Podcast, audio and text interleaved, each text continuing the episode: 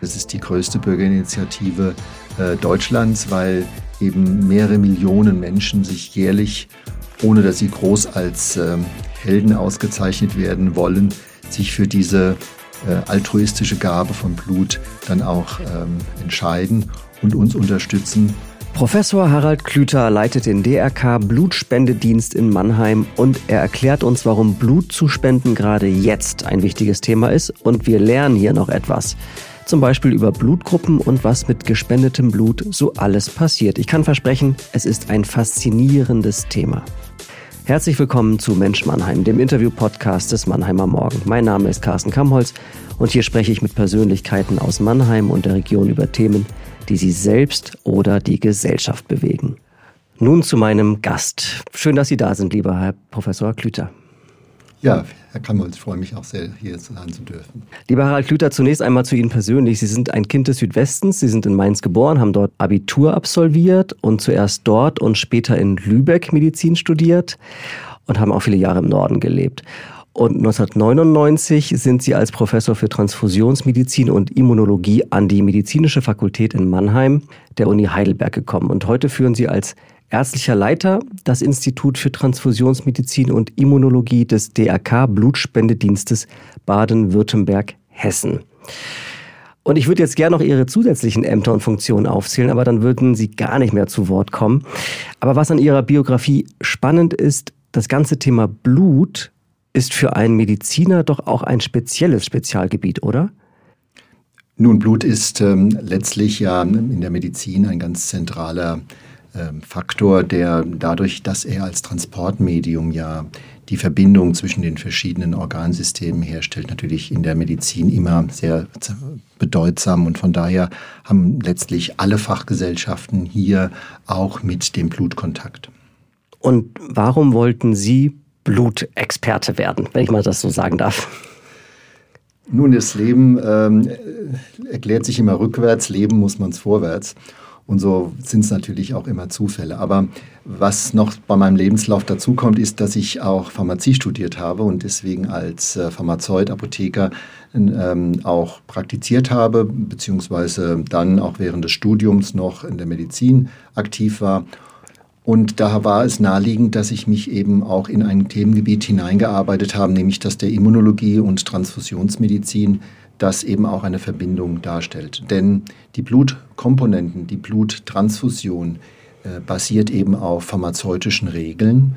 Blut als Medikament ist ein hochreguliertes Substanz, die eben dann auch pharmazeutische Aspekte hat. Und so war es für mich als Mediziner mit diesem pharmazeutischen Hintergrund eben vielleicht sogar fließend, vielleicht sogar folgerichtig, dass ich mich näher mit diesen äh, Inhalten beschäftigt habe. Und so bin ich in die Blutspende, in die Bluttransfusion hineingekommen. Aber die Immunologie, also die Lehre von der Wirkungsweise unserer Immunzellen, äh, der weißen Blutkörperchen, der Blutblättchen, hat natürlich auch eine wichtige Rolle gespielt. Sie werden im Laufe des Gesprächs merken, dass ich sehr wenig Ahnung habe vom Thema Blut. Aber ich habe auch die starke Vermutung, das geht ganz vielen so. Bis hin zu der Tatsache, dass die wenigsten über ihre eigene Blutgruppe Bescheid wissen. Sollte man die eigene Blutgruppe kennen? Das werde ich oft gefragt. Ähm, natürlich äh, ist es etwas sehr Persönliches, die eigene Blutgruppe zu haben und zu wissen, tatsächlich im medizinischen Umfeld ist es ähm, von nur einer gewissen Bedeutung, und zwar dann, wenn wir in Notfallsituationen nicht die Zeit hätten, auch eine Blutgruppenuntersuchung durchzuführen. Aber diese Notfall- oder Katastrophensituation ist eigentlich bei uns nicht gegeben. Von daher ist es ähm, für, den, für den normalen Lebensalltag jetzt nicht zielführend, seine Blutgruppe zu kennen, aber viele sehen das als ein persönliches Element an und ich finde auch, man sollte seine Blutgruppe durchaus können. Meine ist zum Beispiel Null Resus positiv. Das gibt es nicht so oft, oder? Na, naja, die Null, Null Resus positiv ist nun tatsächlich mit einer der häufigsten Blutgruppen. Oh. Also Null und A. Ähm, das basiert ja auf den grundlegenden Erkenntnissen des, äh, von Karl Landsteiner, die etwa 120, 125 Jahre her sind, wo erstmals diese, ja, die ersten Gewebemerkmale letztlich beschrieben wurden und Karl Landsteiner auch ein, als Mitgründungsvater der modernen Immunologie zählt. Aber einfach viel wichtiger ist, durch diese Entdeckung der Blutgruppen hat Karl Landsteiner die Grundlage gelegt für eine sichere Blutübertragung. Man hat über die Jahrhunderte immer mal versucht, immer wieder versucht, Blut auch weiterzureichen. Ähm, seit dem Beginn des 19. Jahrhunderts auch von Mensch zu Mensch. Aber es gab eben hier immer auch unerwartete und unbe unbekannte äh, Reaktionen auf diese Blutübertragung. Und erst durch die Entdeckung dieser Hauptblutgruppensysteme A, B, 0 und AB durch Karl Landsteiner und in Folge ähm, konnte man die Grundlage legen für eine sichere Blutübertragung. Können Sie aus wissenschaftlicher Betrachtung sagen, diese oder jene Blutgruppe ist die faszinierendste? So kann man das nicht sagen. Blutgruppen sind ähm, deshalb faszinierend, weil sie eben auch eine persönliche, ein Persönlichkeitsmerkmal darstellen. Die Bedeutung der Blutgruppensysteme für andere Erkrankungen sind unbekannt, sind vielleicht auch teilweise noch unerforscht. Aber wir wissen zum Beispiel, dass bestimmte Blutgruppen korrelieren mit Infektionserkrankungen. Zum Beispiel gibt es in Afrika ja die Malaria und wir wissen, dass bestimmte Blutgruppenmerkmale die roten Blutkörperchen weniger empfänglich machen für den Malariaerreger. Und dementsprechend gibt es Regionen in der Welt, wo diese Blutgruppen, ähm, die eben weniger stark Malaria dann auch äh, zum Ausbruch bringen lassen, stärker hervortreten. In unseren Breiten ähm, ist das nicht der Fall. Wir würden also hier bei uns medizinisch keinen Unterschied machen zwischen der Blutgruppe 0, der Blutgruppe AB oder AB, auch wenn es da esoterisch durchaus immer mal Ansätze gab, mit den Blutgruppen bestimmte Persönlichkeitsmerkmale zu verbinden. Aber an der Stelle wäre ich naturwissenschaftlich betrachtet außerordentlich vorsichtig. Gibt es derzeit Blutgruppen, die als Spende dringender benötigt werden als andere? Tatsächlich ist es so, dass ähm, im Notfall, wenn also die Zeit nicht ausreicht, um bei dem Patienten, bei dem Blutempfänger eine ausreichende Untersuchung durchführen zu können, Blut der Blutgruppe 0 und da insbesondere das Blut, was dann auch den Rhesusfaktor D nicht trägt, besonders gefragt ist. Wir sprechen dann auch von der Notfallblutgruppe, also 0 Rhesus negativ ist das Blut, was man auch im Notfall, ohne dass die Zeit wäre, eine ausreichende Blutgruppenuntersuchung des Patienten zu machen, einsetzen könnte. Und aus diesem Grunde sind natürlich bei uns in der Transfusionsmedizin gerade auch diese Blutgruppen ähm, sehr gefragt. Wie viel gespendetes Blut wird jeden Tag benötigt und wofür eigentlich? Wenn wir das Ganze von der Perspektive der Bundesrepublik Deutschland betrachten, brauchen wir am Tag etwa 15.000 Blutspenden. Jetzt mal runtergebrochen auf Baden-Württemberg kommen wir ungefähr bei 2.000 Blutspenden heraus pro Werktag. Für Mannheim, für unseren Versorgungsbereich, wo wir ja nicht nur die großen Häuser, das Universitätsklinikum beziehungsweise auch die ähm, anderen Häuser der Regelversorgung mitversorgen, sondern auch die umliegenden Krankenhäuser sind es etwa 150 bis 200 Blutspenden, wobei man ja dann auch, berücksichtigen muss, dass aus dieser Blutspende ganz unterschiedliche Blutpräparate entstehen. Das hört sich sehr viel an. Ist es einfach, genau diese Mengen auch zu bekommen? Und wie war das jetzt in den vergangenen 15 Monaten der Pandemie? Hat sich da die Suche äh, nach Blut schwieriger gestaltet oder auch die Spendebereitschaft? Diese Sicherstellung der täglichen Versorgung ist tatsächlich unsere Hauptaufgabe und ist eine Aufgabe, die uns um das ganze Jahr herum fordert. Äh, in guten Situationen haben wir üblicherweise einen, eine Reserve, einen Bestand an Blutpräparaten von ungefähr einer Woche. Das ist für ein lebensrettendes Medikament eine Zeit, die letztlich bedeutet, dass wir täglich, werktäglich immer wieder auf die Notwendigkeit der Blutspende hinweisen müssen und auch immer wieder uns daran setzen müssen, diese Blutspenden dann auch zu bekommen. Also ist es eine, wenn Sie so wollen, über die Zeit immer wiederkehrende Aufgabe in der Bevölkerung für die Blutspende zu werben, die Angebote zu schaffen, damit Menschen auch diese Blutspenden abgeben können. damit eben sichergestellt ist, dass eine ausreichende Menge an Blutpräparaten zur Verfügung steht, um im Notfall schnell reagieren zu können. Und wie hat Corona äh, Einfluss genommen? Die Corona-Pandemie, die ja im letzten Frühjahr ähm, über uns alle hergebrochen ist, hat uns natürlich äh, in einem ganz ähm, hohen Maße auch erwischt. Es kam natürlich wie überall im, im öffentlichen Leben dazu, dass wir in kürzester Zeit unsere Rahmenbedingungen verändern mussten, um eben die Sicherheit der Blutübertragung auch sicherzustellen. Wir haben ja die Situation, dass ähm, natürlich auch das öffentliche Leben insgesamt heruntergefahren wurde, dass auch in den Krankenhäusern die Behandlungszyklen sich verändert haben. Aber dennoch war der Bedarf an Blutpräparaten weiterhin hoch. Wir haben auch in der Hochzeit der Pandemie durchaus etwa 90 bis jetzt zuletzt sogar bis fast 100 Prozent der sonst üblichen Bedarfe an Blutpräparaten gehabt. Es ist nicht so, dass die Corona-Patienten insgesamt mehr Blut bräuchten. Es gibt Fälle, wo durch die Behandlungsform der, der schwer intensivpflichtigen Patienten auch Blutpräparate zum Einsatz kommen müssen, teilweise auch viele, äh, weil es ein Gerinnungsproblem gibt zum Beispiel. Aber dadurch, dass ja andere operative Eingriffe verschoben wurden, war ungefähr der Bedarf vorher und nachher vielleicht leicht reduziert oder etwa auf der gleichen Höhe. Und um diese Versorgung sicherzustellen, mussten wir uns aber auf unseren Blutspendeterminen sehr schnell auf die neuen Rahmenbedingungen einstellen. Das heißt, wir waren ja wie alle öffentliche Bereiche darauf angewiesen, dass wir ganz schnell die Rahmenbedingungen schaffen, um größere Distanzen aufzubauen, um die Möglichkeit auch der, äh, der Übertragung auf unseren Blutspendeterminen äh, auszuschließen und konnten gleichzeitig eben auch nicht sagen, jetzt setzen wir mal einfach für einige Wochen aus, bevor es dann wieder weitergeht, sondern wir mussten ununterbrochen die Möglichkeiten dann auch schaffen, dass Menschen Blut spenden können. Um es nochmal vielleicht richtig darzustellen, was mit diesem Blut passiert. Äh, wo und wie lange wird Blut in der Regel gelagert und welche Wege nimmt Blut? Also ist das in Mannheim gespendete Blut dann auch für Mannheimer Krankenhäuser vorgesehen oder kann das auch an, äh, in Hamburg landen?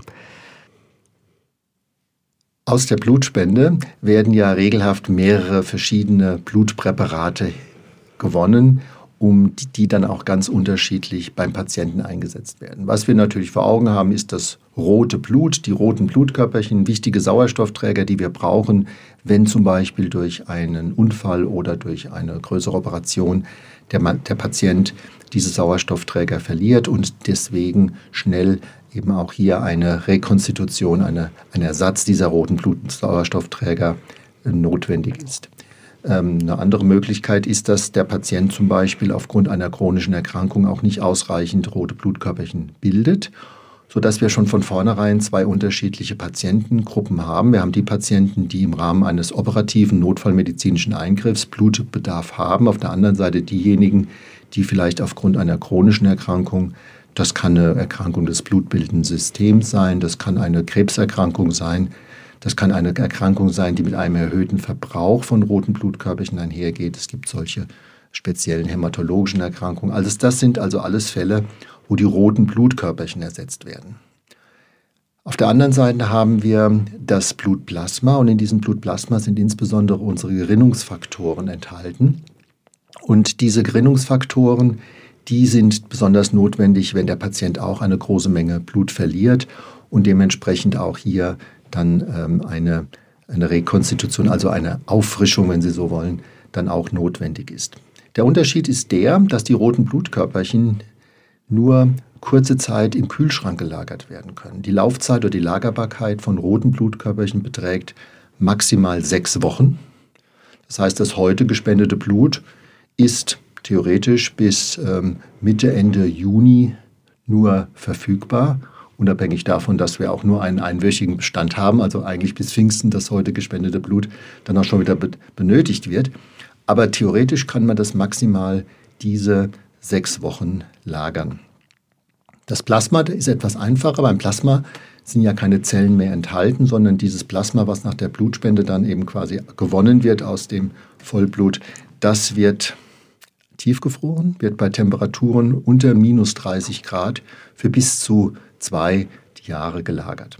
Das heißt, hier haben wir jetzt nicht diesen akuten Zeitbedarf, nur dass dieses Plasma natürlich in einem gefrorenen Zustand dann gelagert bzw. transportiert werden muss.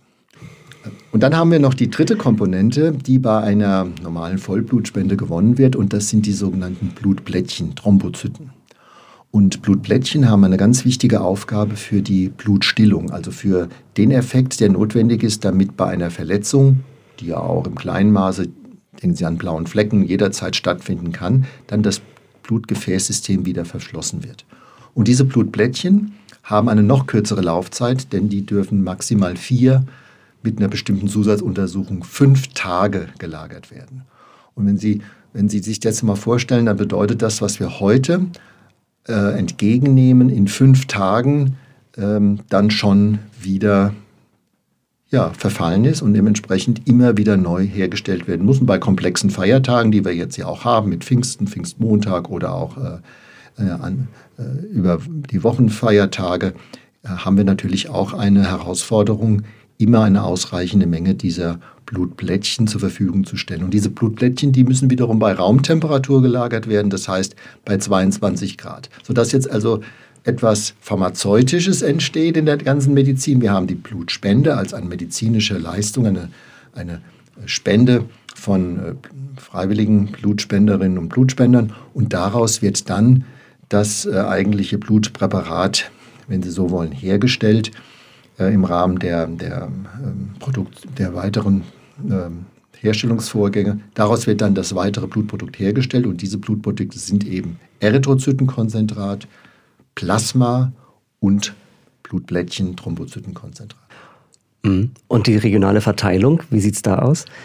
Tatsächlich ist in Deutschland, ähm, und das gilt auch für andere Länder in Europa, äh, haben wir das Primat der regionalen Versorgung. Ähm, nun ist regionale Versorgung natürlich zu, zu definieren. Was heißt regional? Wenn wir die Bedarfe hier in einer Großstadt wie Mannheim zum Beispiel ansehen, dann haben wir ja Großkliniker, wo Patienten von außen kommen. Das heißt, ich habe hier eine, eine Zahl an Patienten, die alleine durch die Blutspenden, die in Mannheim und vielleicht in der direkten Umgebung entgegengenommen würden, gar nicht ähm, versorgt werden können. Das heißt, wir sind darauf angewiesen und das macht eben, machen eben die ähm, Institute des äh, Deutschen Roten Kreuzes primär, dass wir in der Region Blutspenden entgegennehmen. Das heißt, wir haben in Deutschland ein duales System. Wir haben sogenannte äh, Kliniks oder Universitätskliniks basierte staatlich-kommunale Blutspendeeinrichtungen und wir haben die großen Blutspendeinstitute und Einrichtungen des Deutschen Roten Kreuzes und die unterscheiden sich primär dadurch, dass die ähm, klinikbezogenen Einrichtungen meist eine Blutspendeeinrichtung im Krankenhaus haben, wohingegen die Einrichtungen des Deutschen Roten Kreuzes mit ihren mobilen Entnahmeteams in den Regionen unterwegs sind und dort eben auf vielen Blutspendeaktivitäten, Blutspendeaktionen die Blutspenden entgegennehmen. Wer sind die Spenderinnen und Spender? Gibt es da auffallende demografische und soziologische Besonderheiten?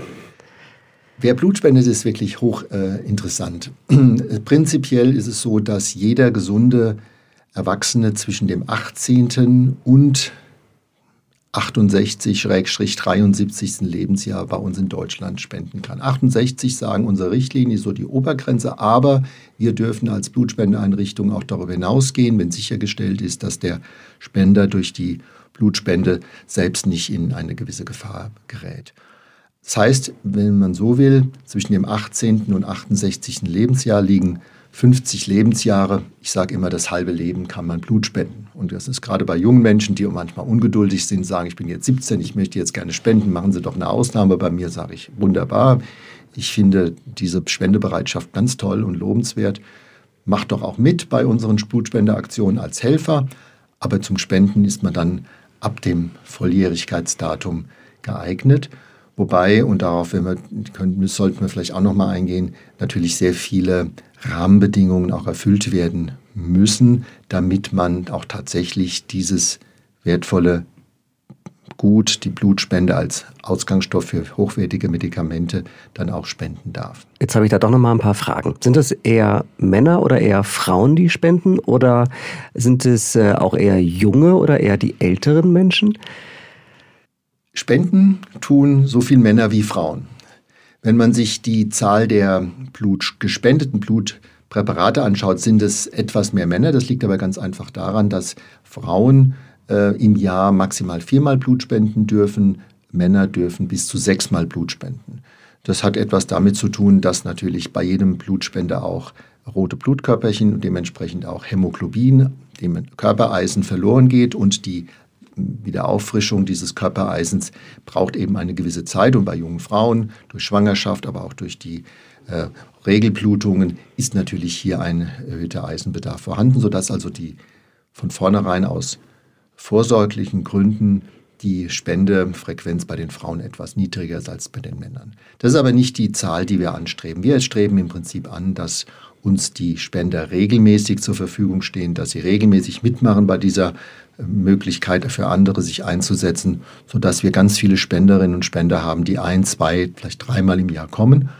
Auch natürlich solche, die ähm, die Hochspend, die Höchstspendezahl auch ausnutzen. Wer spendet, sind junge Menschen wie alte. Die Neuspende, also die Erstspendewilligen, sind natürlich in der Regel 18 bis 25-jährig, aber wir haben tatsächlich gerade, weil wir auch in Schulen gehen, weil wir in Universitäten ähm, uns aufhalten, weil wir Aktionen machen mit bestimmten ähm, Gruppierungen. Wir haben äh, öffentliche Blutspendeaktionen bei, ähm, bei Einrichtungen wie der Polizei, wie der Bundeswehr. Wir gehen in Schulen, in Hochschulen, sodass wir sehr viele junge Menschen erreichen zwischen dem 18. und 35. Lebensjahr. Aber tatsächlich ist die Zahl der Blutspender, der aktiven Blutspender, ähm, sehr, geht parallel mit, unserem, mit unserer Demografie und das Hauptspendealter momentan liegt so um die 50 Jahre. Es gibt ja auch einen kleinen Obolus für diejenigen, die spenden. Ist das ein Antrieb oder ist es ein Akt des Altruismus? In Deutschland haben wir und in ganz Europa muss man sagen, das Grundprinzip der freiwilligen und nicht bezahlten Blutspende. Das heißt, wenn es auf Blutspendeaktionen einen kleinen Dankeschön gibt, eine kleine Kompensation, dann ist das äh, etwas, ent, entweder etwas, was im Rahmen von allgemeinen Aufwärtsentschädigungen dann geleistet werden darf. Das ist vor allem, wenn Spender in die Institute kommen, wenn sie also uns aufsuchen und dementsprechend auch Fahrtkosten und so weiter in Anspruch nehmen. Ähm, oder aber, wenn, wenn wir nach draußen fahren, dann ist ja meist auch der, der Aufwand bei uns, sodass es dann dort in der Regel auf den vielen Blutspendeaktionen bei uns ähm, keine finanzielle Entschädigung gibt und es gibt dann ein kleines Dankeschön, es gibt auch mal eine Aktion, es gibt mal eine Verlosung und solche Dinge. Aber das will sagen, die eigentliche Motivation bei der Blutspende ist bei unseren Blutspendern rein altruistisch, das heißt etwas für andere tun, aber natürlich auch durchaus die Möglichkeit der einzelnen, der eigenen Selbstinspektion, das heißt, mein Blut wird untersucht, ich äh, habe ein Arztgespräch und das sind alles solche Faktoren, die eine Rolle spielen. Was ist mit Kindern? Warum dürfen Kinder nicht spenden? Das hat natürlich hat verschiedene Gründe. Es hat einen medizinischen Hintergrund, aber auch einen formaljuristischen. Wir wollen die Volljährigkeit, also die eigene Entscheidung zur Grundlage legen. Deswegen ist das 18. Lebensjahr für uns bindend, auch wenn es durchaus aus medizinischen Gründen möglich wäre, dass jemand mit 16, 17 Jahren schon auch eine Blutspende abgeben könnte. Ansonsten äh, müssen wir auch anerkennen, dass Kinder natürlich äh, eine auf der einen Seite selbst das Blut auch äh, benötigen für die körperliche Entwicklung, dass auch da Unterschiede sind in der körperlichen Entwicklung und was natürlich auch eine wichtige Rolle spielt, die Menge Blut, die wir abnehmen, ist festgelegt. Wir nehmen nämlich etwa 500 Milliliter Blut ab. Und das ist natürlich bei einem kleinen Menschen eine ganz andere relative Menge als bei einem Erwachsenen, Ausgewachsenen. Sodass es ja auch zum Beispiel bei Erwachsenen äh, bei jungen Erwachsenen oftmals eine Hürde ist, dass die Mindest, das Mindestgewicht von 50 Kilogramm eingehalten wird. Also wir haben durchaus ähm, Spenderinnen und Spender, die, also Spendewillige, die wir momentan ablehnen müssen, weil sie dieses Mindestgewicht von 50 Kilogramm nicht haben. Auch homosexuelle Männer sind ausgeschlossen von der Blutspende. Da gibt es eine sehr heiß geführte Debatte momentan, auch um die Frage, ist das überhaupt noch zeitgemäß? Ist das nicht völlig übertrieben? Übersieht man da ein Argument, warum die ausgeschlossen sind? Das ist ein, ähm, der Ausschluss von bestimmten Risikogruppen, also Menschen mit einem bestimmten Risikoverhalten ist es ja eigentlich, ist eine immer wiederkehrende Debatte und die muss auch geführt werden. Ich halte die für ganz wichtig. Aber Hintergrund ist ja, dass wir bei der Blutspende auf zweierlei Dinge achten müssen. Wir müssen auf der einen Seite auf die Sicherheit des Spenders achten. Der Spender, der zu uns kommt, der 500 Milliliter Blut abgibt, darf in keiner Weise durch diese altruistische Blutspende gefährdet werden. Und deswegen gibt es Ausschlussgründe, weswegen ein Spender momentan eben nicht spenden kann. Auf der anderen Seite wird das Blut übertragen an Menschen in kritischen äh, Situationen, Medizinsituationen, teilweise ja auch an Neugeborene. Ja, wir haben sogar bisweilen intrauterine Transfusion. Also wir haben immer zu berücksichtigen die Sicherheit des Blutes. Und aus diesem Grunde ist über die Jahre ein Sicherheitsprofil entwachsen, erwachsen, dass wir im Hinblick auf Infektionserkrankungen nicht nur testen, sondern dass wir auch von vornherein bestimmtes Risikoverhalten versuchen müssen, aus der Blutspende herauszuhalten. Und hier gibt es eben eine ganze Reihe von Rückstellungen. Wenn Sie zum Beispiel Fernreisen machen, dann müssen Sie befristet zurückgestellt werden. Und so ist es auch bei ähm, Patienten, äh, Entschuldigung, bei Spenderinnen und Spendern mit einem ähm, riskanten Sexualverhalten. Wir fragen bei jeder Spende, auch Heterosexuelle, nach diesem riskanten Verhalten. Und auch hier müssen Spenderinnen und Spender zurückgestellt werden, was natürlich auch gerade junge Menschen trifft, die wechselnde Sexualpartnerschaften haben, die ähm, möglicherweise Kontakt hatten mit, mit Partnerinnen und Partnern, deren Lebensumstände sie gar nicht so genau kennen.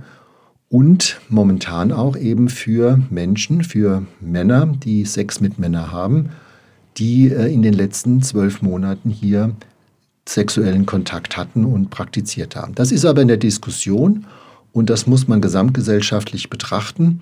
Da gibt es natürlich auch Veränderungen dadurch, dass ähm, die Teste vielleicht besser werden, dass vielleicht auch mehr bekannt ist, inwieweit hier, ähm, hier auch sexuelles Verhalten dann auch ähm, eine Rolle spielt.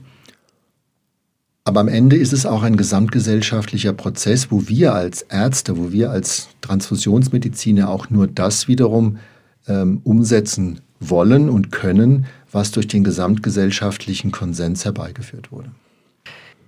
Das eine sind ja die Spenderinnen und Spender, die man braucht. Das andere sind ehrenamtliche Kräfte, die das DRK ja auch benötigt, damit das ganze System am Laufen bleibt. Zweifellos. Ohne die vielen tausenden ehrenamtlichen Helferinnen und Helfer der Gliederung des Deutschen Roten Kreuzes, aber auch andere Einrichtungen. Ich denke zum Beispiel hier auch an die Schülerinnen und Schüler, die das als Projekt oftmals in ihrer Oberstufe machen oder auch an Hochschulen, wo wir Partner haben, auch Kirchengemeinden, muslimische Gemeinde, aber eben überwiegend äh, die Helferinnen, Helfer und äh, Mitglieder des Deutschen Roten Kreuzes wäre diese flächendeckende Versorgung, diese regelhafte Versorgung überhaupt nicht möglich. Jetzt stehen wir hoffentlich am Ende der Corona-Pandemie. Und da stellt sich die Frage ja, was passiert mit dem Thema Blutspende?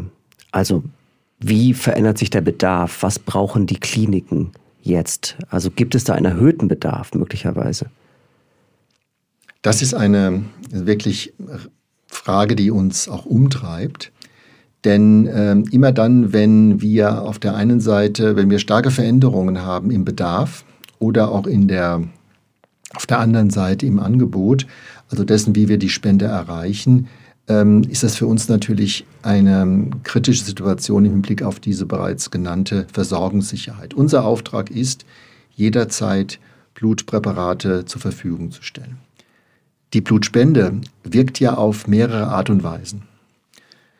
Bei einer Blutspende wird zunächst das Blut gewonnen und dieses Blut kann und soll eingesetzt werden für Menschen, in einer bestimmten kritischen medizinischen Situation und es ist damit lebensrettend, weil dieses Blut die Komponenten zur Verfügung stellt, die dieser Patient gerade braucht. Aber eine Blutspende wirkt auch indirekt dadurch, dass ich bestimmte medizinische Eingriffe nur dann durchführen darf, wenn eine ausreichende Menge an Blutpräparaten zur Verfügung steht. Das heißt, auch das Präparat, was am Ende dann für einen bestimmten Patienten gar nicht gegeben wird, ist deshalb hilfreich, weil nur dann dieser zum Beispiel medizinische Eingriff durchgeführt werden dürfte, wenn eine ausreichende Menge an Blutpräparaten zur Verfügung steht. Und dann natürlich noch die Blutspende als die Möglichkeit für den Spender, sich selbst ähm, ja, einzubringen, sich selbst mit in, das, ähm, in unser gesundheitliches System einzubringen, sich auch zu untersuchen zu lassen und so weiter. Und wenn wir jetzt diese Veränderungen vor uns haben, die hoffentlich in den nächsten Wochen auf uns zukommen, dann ist das für uns eine große Herausforderung in der Hinsicht, dass wir A nicht wissen, stehen uns die Spender jetzt weiterhin in dem gewogenen Maße zur Verfügung, weil zum Beispiel durch die Öffnung der, des öffentlichen Lebens, der Biergärten und so weiter doch dann auch ein Attraktivitäts, ähm, die Attraktivität zur Blutspende vielleicht äh, hinten ansteht.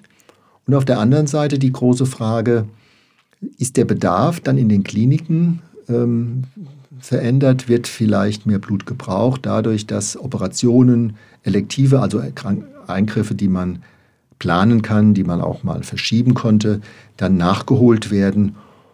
Und in dieser Hinsicht bereiten wir uns vor. Das heißt, wir müssen unsere Blutspendeaktionen jetzt ja planen für den Monat Juni, Juli.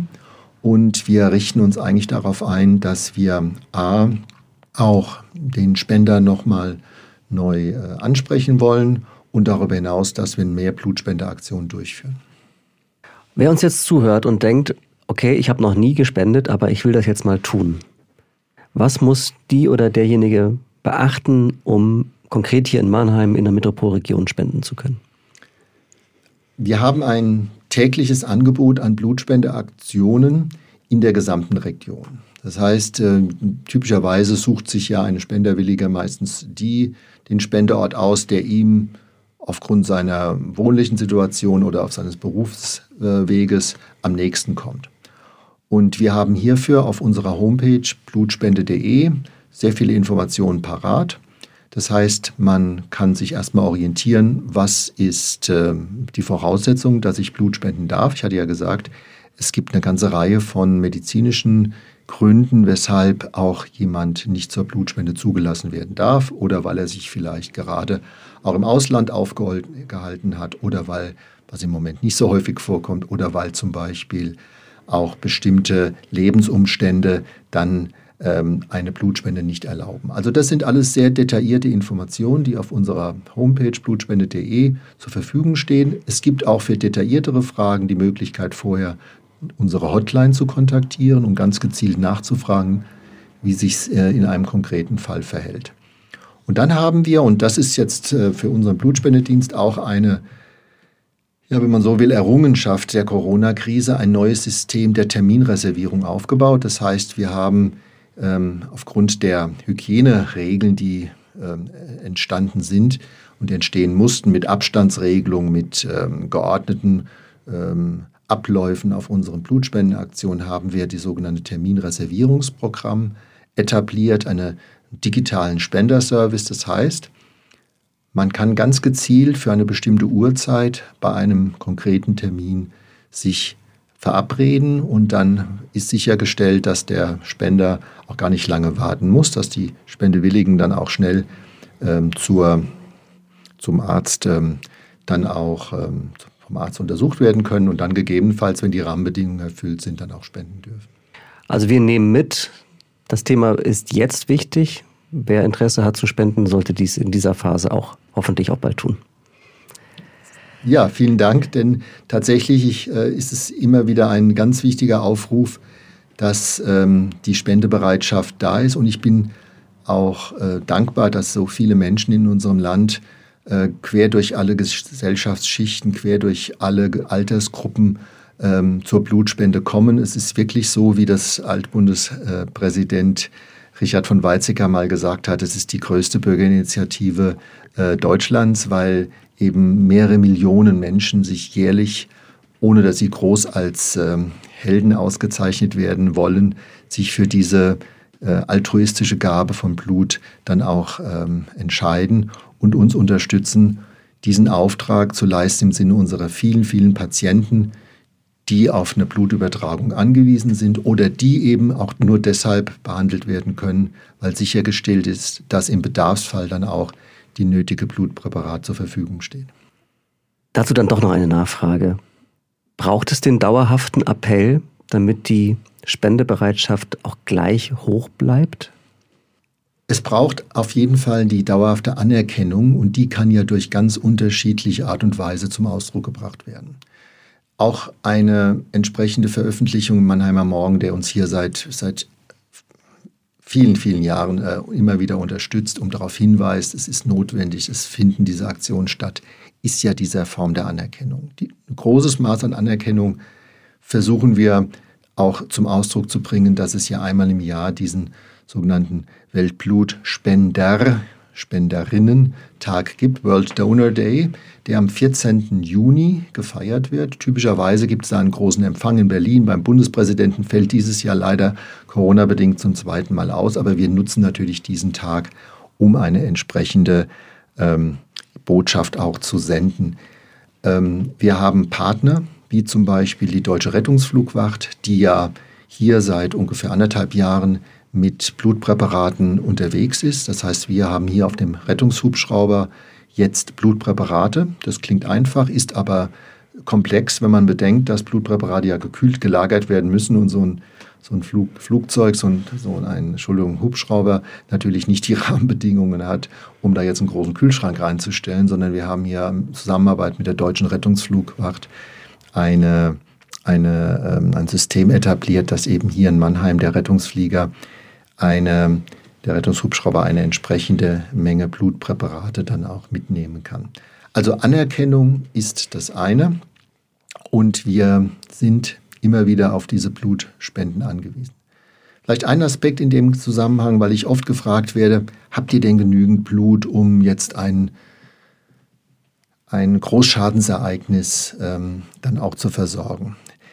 Da ist mir nicht so bange, weil ich weiß, dass ein lokal begrenztes äh, Großschadensereignis, das äh, zum Beispiel ein Verkehrsunfall oder ein, ein, mit Beteiligung von Bus oder mit Bahn sein könnte, dass das dadurch ähm, geleistet werden kann, dass die umliegenden Blutbanken sehr schnell hier die entsprechenden Blutpräparate äh, zur Verfügung stellen kann.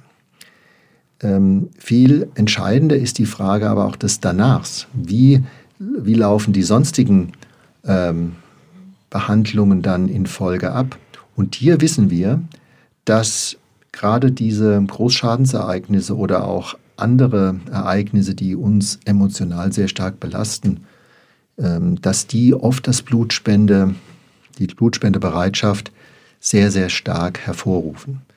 Das ist auch ein Akt quasi der Verarbeitung einer solchen Bedrohung, die so ein Großschadensereignis in jeder Hinsicht für einen selbst haben kann. Wir haben das erlebt zum Beispiel bei den Attentaten des 11. September in New York. Wir haben das erlebt bei den äh, Attentaten in Frankreich, in Paris, wo an den darauffolgenden Tagen die Menschen Schlange gestanden haben vor den Blutspendelokalen, um quasi ihre eigene Ohnmacht, die sich mit einer solchen Situation dann auch ergibt, ähm, dadurch letztlich zum Ausdruck zu, zu, zu kompensieren, dass man eben partizipiert, dass man sich beteiligt an, der, an dem gesellschaftlichen Auftrag, hier Hilfe leisten zu können.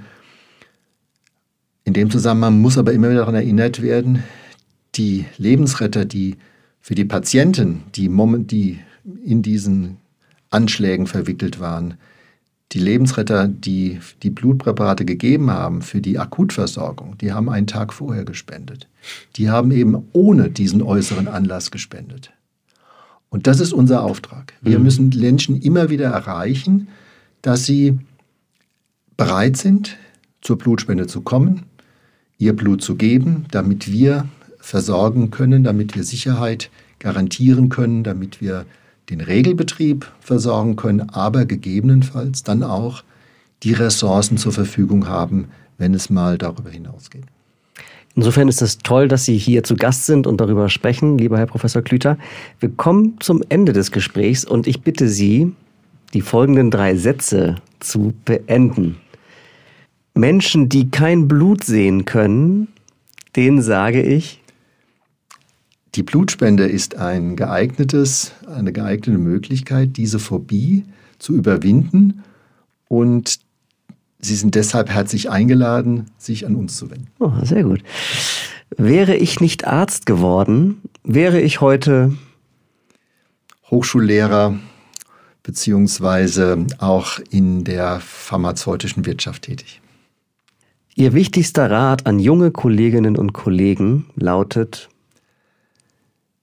sich breit auszubilden, sich äh, dem Patienten zuwenden, die naturwissenschaftlichen Erkenntnisse zu sammeln und zu berücksichtigen und sich auch nicht von Rückschlägen ähm, dann auch von der Spur abbringen lassen.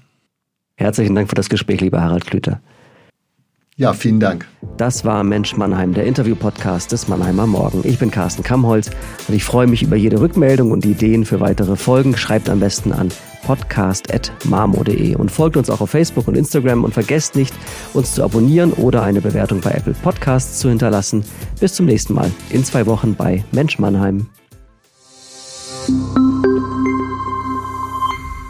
Ein Podcast des Mannheimer Morgen.